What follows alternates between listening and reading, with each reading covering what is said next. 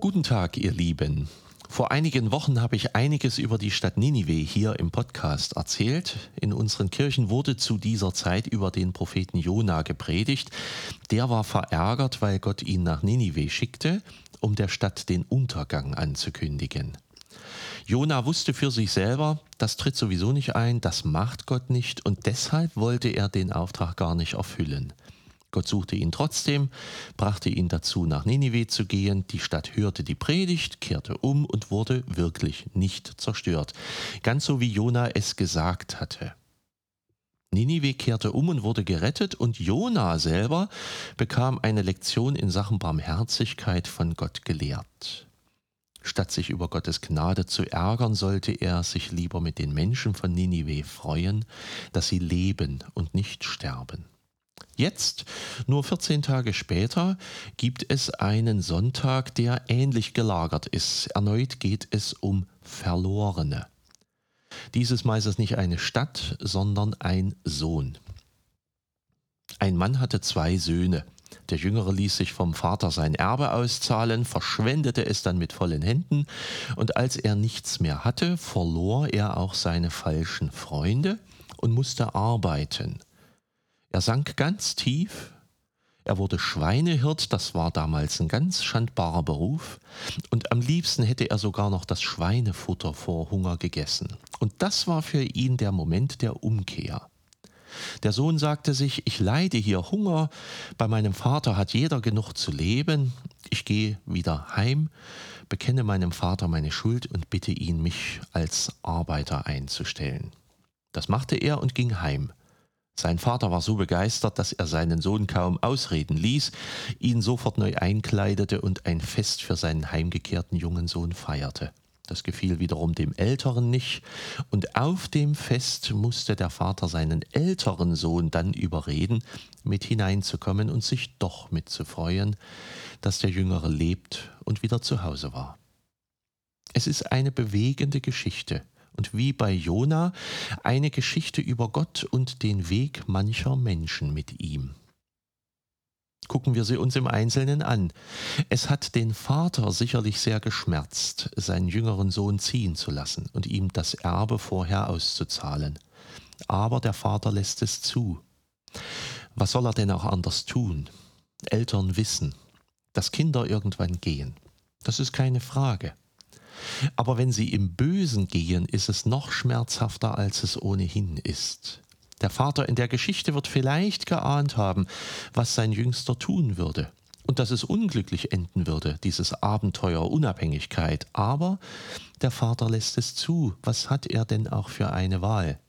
Ein Kind, was losgehen will, muss man gehen lassen. Auch Gott tat das so mit uns Menschen. Er ließ die Menschen das Paradies verlassen, als diese es so wollten. Als der Weg des jüngeren Sohnes dann geschildert wird, ist vom Vater erstmal gar nicht mehr die Rede.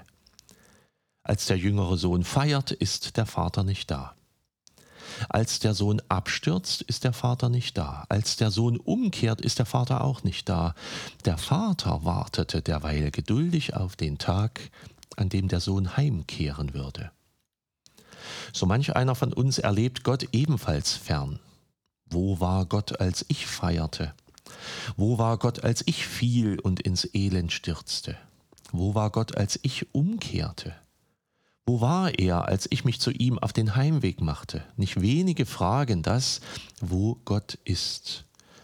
Aber vergessen wir die umgekehrte Sorge nicht, die Gott sich um uns Menschen macht. Er steht an der Tür, vielleicht jeden Tag, und wartet, und hofft und bangt und trauert und hört bei alledem nicht auf, seine Kinder, also uns, zu lieben. Als der Weg des jüngeren Sohnes geschildert wird, ist auch nicht von dem älteren Sohn die Rede.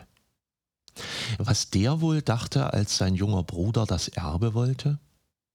Was der wohl dachte, als der Bruder wegging? Ob er ihn dann vermisste als Bruder, als Ratgeber, als Arbeitskraft, als Vertrauensperson, als jemandem, der ihm die Verantwortung tragen half?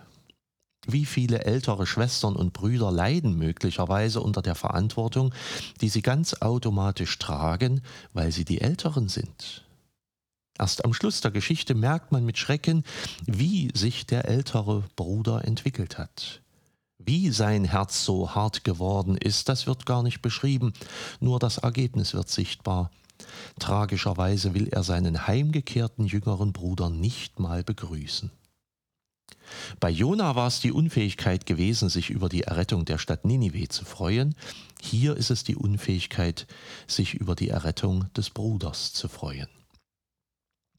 Vielleicht haben wir das auch mal erlebt an Menschen, die wir lieben, wie deren Herzen immer härter geworden sind, wie sie sich irgendwann nicht mehr freuen konnten wie sie selbstgerechter und liebloser vielleicht auch geworden sind, und zwar gerade weil sie eigentlich treu waren, weil sie fleißig waren, weil sie bescheiden waren, weil sie gehorsam waren und immer zu Hause blieben.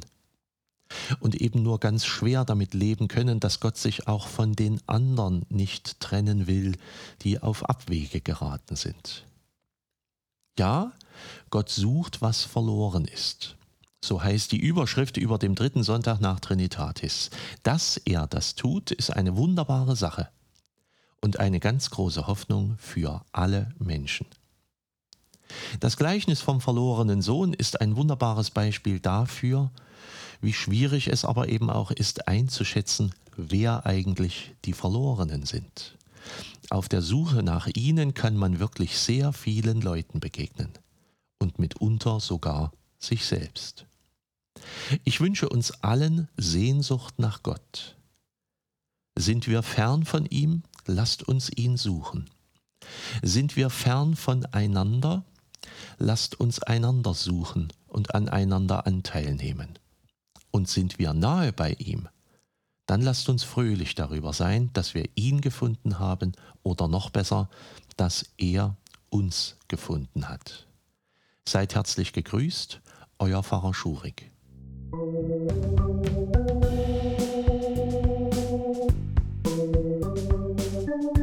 you.